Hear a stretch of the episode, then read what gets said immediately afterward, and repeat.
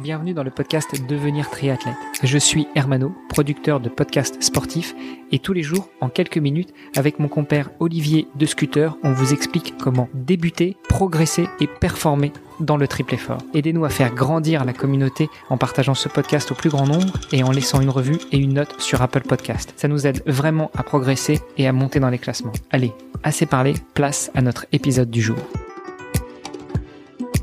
Salut les sportifs, c'est Armano et vous êtes sur le dernier épisode de la semaine du podcast Devenir triathlète. Pourquoi animer cet épisode avec moi Eh bien, j'ai toujours l'ami Olivier de Scooter. Salut Olivier. Salut Armano. Et notre invité de la semaine, Nicolas Tillman. Salut Nicolas. Hello les gars. Dernier épisode de la semaine, on s'était dit qu'on partirait sur tes projets futurs. Moi déjà, ma première question, tu nous as parlé hier de ta transition euh, professionnelle, c'est-à-dire que euh, tu vas, euh, tu, tu laisses tomber ton activité au magasin pour t'installer en tant qu'indépendant et euh, être euh, coach d'athlètes de tout niveau. Euh, J'aimerais savoir comment est-ce qu'on lance justement une telle activité. Alors effectivement, tu as un master en éducation physique et sportive, donc ça, ça aide, hein, j'imagine, pour pour préparer des plans d'entraînement, pour prendre en charge des athlètes. Mais euh, en termes d'activité en elle-même, comment est-ce qu'on décide de se lancer? Est-ce que c'est du bouche à oreille? Est-ce que ça fonctionne sur les réseaux sociaux? Est-ce que au contraire, le magasin dans lequel tu bossais te file un coup de main pour t'apporter une clientèle? Comment ça marche? Bah, c'est un, un petit peu un mix de un mix de tout ça. Je pense que à l'heure actuelle, euh, le, le, souci qu'il peut avoir, c'est qu'il y a énormément euh, de coachs sportifs euh, qui sont plus ou moins plus ou moins bien formés. Hein. Je pense qu'il y a des gens qui se qui s'autobatisent euh, coach sportif et qui ont eu quelques jours de formation, qui ont, qui ont même pas eu de, mais pas eu de formation. Il y a des gens euh, qui ont, qui, qui, ont effectivement un diplôme euh, universitaire.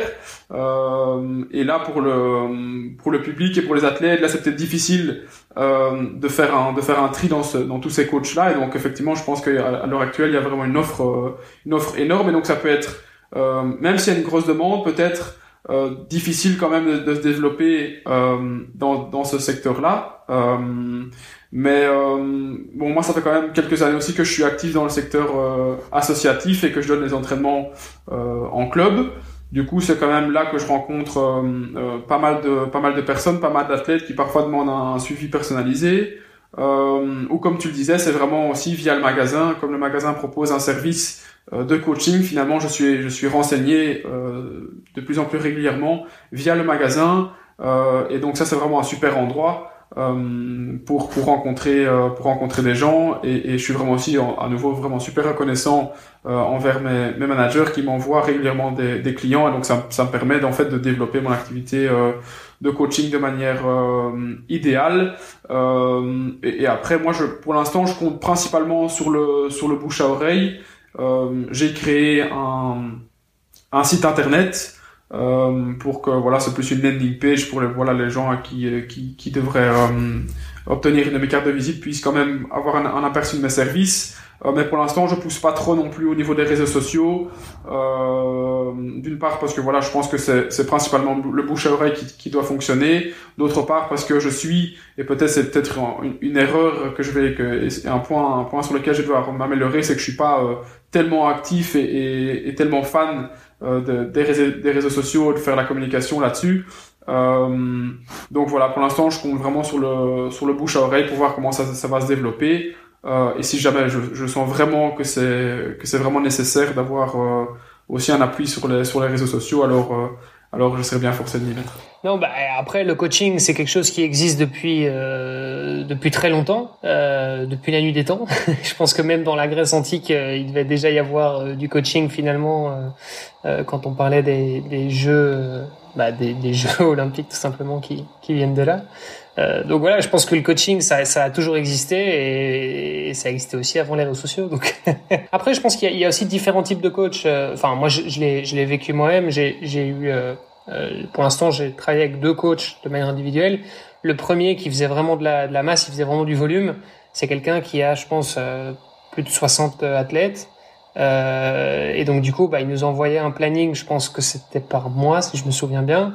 Euh, il fallait respecter le planning, mais il n'y avait pas trop de, il y avait pas énormément d'interaction. Quoi, c'était assez, euh, c'était assez euh, unidirectionnel. Euh, c'était voilà, tu fais ton planning et bah, si tu le fais pas, tant pis pour toi. Quoi.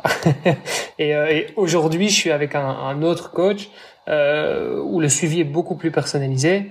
Euh, et, euh, et, qui s'adapte aussi beaucoup plus. Donc euh, il va s'adapter en fonction de la météo, en fonction de mon emploi du temps, parce que peut-être que niveau boulot, bah, je suis je suis surchargé, donc bah, je lui dis, il va adapter, etc.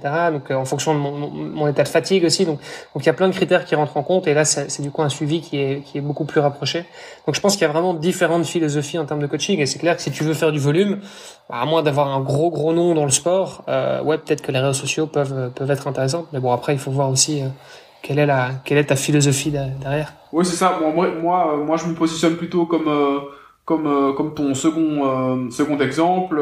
je pense qu'effectivement, si on veut vraiment performer en tant que, que coach, les, les feedbacks de l'athlète sont aussi importants que finalement les, les plannings qu'on fait.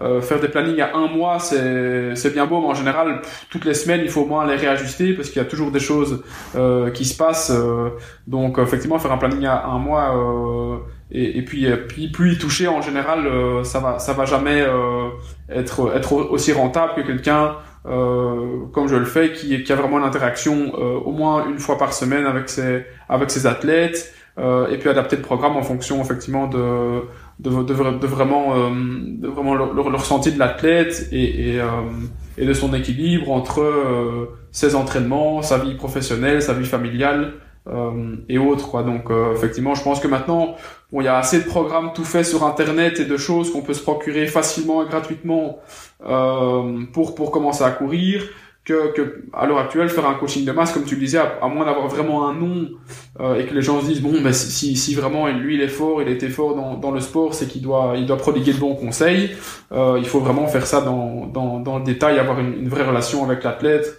euh, ce qui ce qu'il aura pas si, si jamais il télécharge un plan sur internet. Après je pense que c'est aussi deux deux activités qui sont très différentes euh, c'est-à-dire l'athlète en tant que tel et donc quelqu'un qui a eu des très bons résultats au niveau sportif et le métier de coach euh, et donc un très bon athlète euh, ne sera pas forcément un très bon coach pour autant, parce que bah, le coaching en fait c'est pas juste euh, c'est pas juste être bon dans le sport, c'est aussi de la pédagogie, c'est c'est la compréhension, c'est la psychologie. Enfin voilà, il y, a, énormément de choses qui viennent derrière. Donc je pense que ça doit rentrer en compte aussi. Et pour revenir sur ce que tu disais aussi à l'instant. Finalement, il y en a pour tous les goûts et il y en a aussi pour tous les budgets. Parce que un coach, personnalisé qui va nous envoyer un plan d'entraînement, bah, ça peut commencer peut-être à, 20 euros par mois, mais ça peut aller jusqu'à 400 euros par mois aussi, voire peut-être même plus. Donc, euh, donc ça dépend aussi un petit peu évidemment du, budget de chacun, j'imagine. Oui, non, c'est sûr et certain. Et je te rejoins dans ton idée où effectivement, c'est pas parce qu'on est un, bon athlète qu'on est un bon coach, euh, mais il y a, suffisamment d'exemples aussi qui montrent que euh, en termes de, de, de communication et, et, euh, et pour obtenir des clients, c'est quand même en général plus facile euh, si on a un certain nom dans, dans le dans le sport et dans le milieu, parce qu'en général les gens font pas toujours la part de la part des choses euh, et, et, se disent pas forcément oui bon ok il, il a été fort dans ce sport là mais finalement est-ce que c'est est-ce que c'est c'est un bon pédagogue et quelqu'un qui va vraiment savoir transmettre et pas seulement appliquer finalement ce qu'il a vécu mais s'adapter à, à, la situation euh, et aider aider chacun personnellement. Et je pense qu'il y a les gens les gens poussent pas le raisonnement jusque là et que souvent effectivement si on a eu un bon nom dans dans le sport qu'on a une, une, belle carrière en général, on peut être on peut être rassuré quand même d'avoir un certain nombre de, de, de, clients quoi. Et pour rebondir justement Olivier, tu parlais de budget, euh, est-ce que tu peux nous donner une, une idée, une fourchette? Parce que j'imagine que ça dépend aussi si tu euh, si t'encadres des athlètes qui sont juste des coureurs, juste des nageurs, des triathlètes, des duathlètes, euh, tout ça ça représente pas le même temps de travail pour toi, mais une fourchette moyenne sur sur un plan d'entraînement en, en coût mensuel, ça représente quoi à peu près? Oui, effectivement, faire un plan d'entraînement en triathlon euh, surtout s'il faut faire des programmes de natation euh, détaillés, s'il faut prévoir des séances de, de préparation physique générale, etc. C'est, quand même, euh, ça prend quand même beaucoup plus de temps que, qu'un, simple entre guillemets plan de plan, plan de course à pied, même si ça peut être complexe. mais donc pour l'instant, mes tarifs vont de, de 90 euros pour un pour un plan d'entraînement course à pied euh, jusqu'à 150 euros pour un pour un plan d'entraînement de, de triathlon quoi. Donc on est bien dans la fourchette 2400 ça, ouais. on, on, est plutôt dans le bas de la fourchette, ça va, c'est rassurant. ok, alors avec tout ça, bah évidemment, tu prépares des plans d'entraînement pour les autres, mais t'en prépares aussi pour toi, et, euh, et, tout ça nous emmène à tes futures euh, compétitions. Qu'est-ce que tu as au programme pour euh, cette année, voire les années d'après, même si on a compris que t'étais pas forcément un homme d'objectifs lointains? Juste une petite rectification, c'est que je fais des plans d'entraînement pour les autres, mais je suis moi-même entraîné. Euh, donc ça c'est aussi quelque chose que je trouve important d'avoir, c'est quelqu'un d'extérieur qui va pouvoir superviser tout ça, quelqu'un qui a beaucoup plus d'expérience et de connaissances que moi, euh, qui va pouvoir vraiment superviser tout ça. Euh, et c'est aussi. Oui, puis comme euh, comme dit le dicton, euh, c'est toujours le cordonnier qui est le plus mal chaussé. Donc s'entraîner soi-même, c'est peut-être pas la meilleure solution. Oui, c'est ça. On a on a tendance à peut-être laisser plus vite tomber une séance qu'on avait planifiée en fonction de la fatigue ou en fonction de la météo, on se dirait bon finalement non c'était peut-être j'avais peut-être un peu exagéré alors que quand on a quelqu'un qui a, qui a beaucoup plus d'expérience et qui nous a fixé une séance, ben en général quand, la, quand la séance est sur le sur le calendrier, on va on va on va quand même y aller. Donc tout simplement euh, tu as des comptes à rendre à quelqu'un quoi. oui c'est ça. Hein, à la fin de la semaine quand on complète le carnet d'entraînement, ben on est bien forcé de mettre qu'on n'a pas été courir ou qu'on n'a pas été rouler et, et, je pense que sur les au moins cinq dernières années, ça m'est jamais arrivé de, de, de, louper une séance, je pense. Donc, euh, pour, pour, moi, ça, ça, marche vraiment bien d'avoir d'avoir quelqu'un qui me donne mes, oh, mes plans d'entraînement. Euh, t'as pas encore marié, t'as pas encore d'enfant, c'est pour ça. Ça va venir. bien, oui. euh, non, mais après, il faut se donner les moyens autour de ses de ses ambitions. Hein, euh, et puis, euh, moi, si, si je loupe une séance ou que je la fais mal, euh, je suis sûr d'avoir un commentaire de mon coach qui va me dire bon ben voilà, tu veux quand même euh, performer à haut niveau, tu veux, tu veux atteindre des objectifs, mais finalement, bon, euh, pour, pourquoi est-ce que t'as pas fait cette, séance-là, ou pourquoi est-ce que tu, tu l'as mal faite, ou des choses comme ça. Donc, euh... et puis moi, voyez, c'est vraiment quelque chose que j'évite maintenant de faire, c'est rater une séance. Je, je, je me, sens, je, me sentirais vraiment mal de le faire quoi. Maintenant je réfléchis même plus et si c'est au programme je, je, le fais quoi. Je comprends. Déjà moi à mon à mon à mon petit niveau euh, je, me sens vraiment très mal quand je quand je loupe une séance. Alors j'imagine j'imagine que quand tu te qualifies pour des pour des championnats internationaux euh... Allez, parfois c'est pas intelligent hein, de, de faire la séance à tout prix. Mais en général, bon, moi, je me suis jamais blessé non plus. Et, euh, et donc, en général, quand je trouve une excuse, c'est, c'est plus en, en, termes de, en termes de timing, euh, parce qu'il est peut-être un peu plus tard le soir, ou trop tôt le matin, ou parce qu'il fait pas assez beau à mon goût. Euh, donc, tout ça, c'est, c'est pas des excuses valables, hein, évidemment. Mais bon, si, si on est au bord de la blessure, euh, c'est, c'est un conseil que, que, que je peux donner à tous, effectivement, c'est peut-être euh, skipper, skipper une séance ou de la faire un peu plus light si jamais on sent que, qu'on est vraiment en train de forcer. Quoi. Toi, t'es coaché, euh, donc j'imagine que tu as déjà une base où tu te dis tiens on va faire comme ci comme ça et que c'est pas ça, ça engendre pas mal d'échanges avec ton entraîneur. Mais malgré tout t'es coaché. Et du coup tout ça nous emmène à tes objectifs. Pour cette saison. Ah bah pour cette saison et, et les suivantes si tu en, si en as déjà en tête si tu as déjà un rêve je sais pas. Certains se mettent dans le triathlon en rêvant d'Hawaï à objectif 5 ou 10 ans. Est-ce que c'est ton cas? Non non comme je disais moi j'ai pas vraiment de, de, de, de, rêve comme ça. J'ai pas vraiment je me fixe pas de, de, compétition de performance ultime à atteindre c'est un peu dans, dans, le même registre. J'ai pas vraiment d'idole dans le sport. Euh, je cherche pas vraiment à m'identifier à quelqu'un ou à devenir quelqu'un euh, ou, ou, quelque chose ou à, ou à achever quelque chose en particulier. Mais j'aime vraiment bien le, le, le process, le chemin et, et essayer vraiment d'être meilleur au fil des au fil des saisons. Euh, et donc effectivement, euh, comme comme comme je l'ai déjà dit, c'est simplement le fait de de faire un meilleur temps ou bien surtout en triathlon, en duathlon, de faire une meilleure place. Euh, qu'est-ce que j'ai déjà fait euh, auparavant?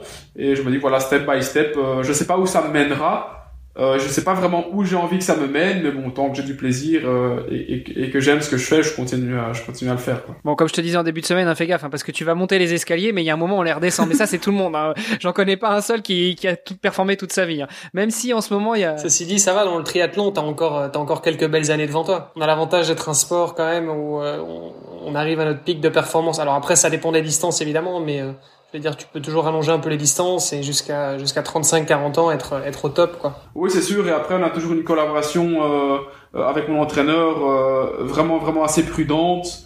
Euh, dans, dans le sens où on forçait vraiment pas dès le début et on essayait avec finalement la plus petite charge d'entraînement euh, possible de, de, performer au mieux et de continuer à s'améliorer avec la plus petite charge d'entraînement possible.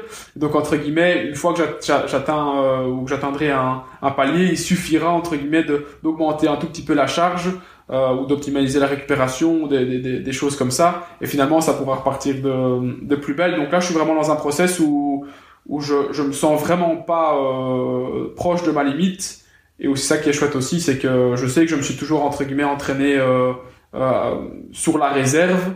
Euh, et que je, pourrais, je peux continuer à avoir une, une, une belle progression parce que en termes euh, souvent euh, en, termes de, volume euh, de kilomètres hebdomadaires ou, ou d'allure d'entraînement, de choses comme ça, les gens sont étonnés de voir que finalement, moi, mes grosses semaines à pied, euh, c'est 40, 50 kilomètres, alors qu'il y a des athlètes qui, qui, font les mêmes courses que moi, qui s'entraînent, qui s'entraînent, qui courent plus de 100 bornes par semaine. Hein. Donc, donc c'est ça aussi. En général, ouais, moi je cours vraiment vraiment peu. Après, il y a plusieurs profils d'athlètes, mais moi j'ai, j'ai vraiment pas besoin de beaucoup pour pour bien performer, quoi. Donc, wow, félicitations. Ce qui est un avantage. c'est un avantage, mais parfois en tant qu'athlète c'est un peu frustrant parce qu'en général les athlètes euh, aime bien en faire euh, en faire beaucoup euh, et le faire vite alors que moi c'est plus c'est plutôt l'inverse j'essaie de, de, le faire d'en faire peu enfin de faire le minimum pour être le pour être le meilleur possible ça, ça m'amène aussi à avoir des saisons vraiment continues à m'entraîner dans la continuité à jamais me blesser finalement c'est aussi ça c'est aussi pour ça que que j'ai atteint aussi un, un, bon niveau c'est parce que je me suis vraiment ça fait vraiment des années que je m'entraîne dans la continuité et je me suis je, me suis jamais arrêté de, de m'entraîner hein. Donc, euh, donc nous, c'est vraiment notre philosophie euh, euh, d'entraînement. Euh, et je pense que ça, ça porte ses fruits. Quoi. Oui, parce que c'est vrai qu'on retrouve souvent des athlètes aussi qui sont euh, qui performent très bien et en fait qui se crament tout simplement parce que ils veulent aller trop vite, trop loin et donc et donc ils se crament dès les premières années. Quoi. Oui, c'est pas difficile d'avoir un bon jeune ou un, un bon junior. Hein, il suffit de le faire de le faire entraîner deux fois plus que les que les gens de son âge et il sera il sera d'office bon. Mais après, effectivement, quand il va stagner euh, quand il va arriver à un palier, on, il se sera impossible d'augmenter encore le volume ou l'intensité, ou bien, ou bien il va se blesser. Euh, donc je crois que c'est vraiment important euh, pour ceux qui veulent avoir une vision à long terme, effectivement, d'y aller vraiment vraiment progressivement et d'essayer d'avoir une continuité dans l'entraînement pour pas toujours avoir des interruptions et devoir repartir quasiment de zéro. Quoi. Mmh. Ce sont des sages paroles. Et du coup, pour euh, les auditrices et auditeurs qui voudraient te suivre sur euh, tes prochaines compétitions, qu'est-ce que tu as euh, au programme là les, prochains jours, les prochaines semaines? Parce que la saison va bientôt démarrer.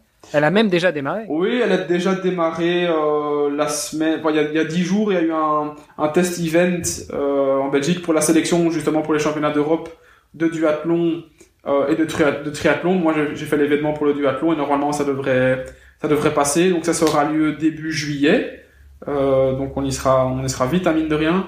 Euh, et d'ici là, dans 10 jours, il y a la première manche de D1 euh, ici en triathlon en Belgique.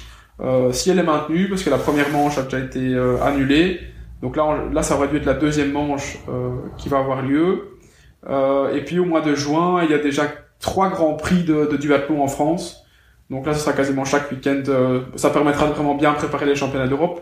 Euh, à nouveau en espérant que ça fasse pas un peu trop d'avoir quasiment une course chaque week-end.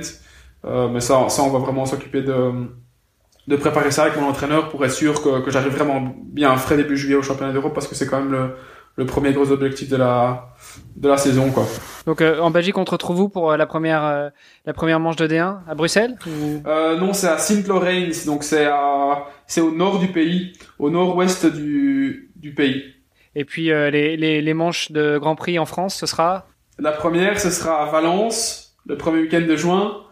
Euh, après, il y en a une à Saint-Avertin, où je sais pas vraiment bien où c'est. Et puis deux semaines après, ce sera à Partenay.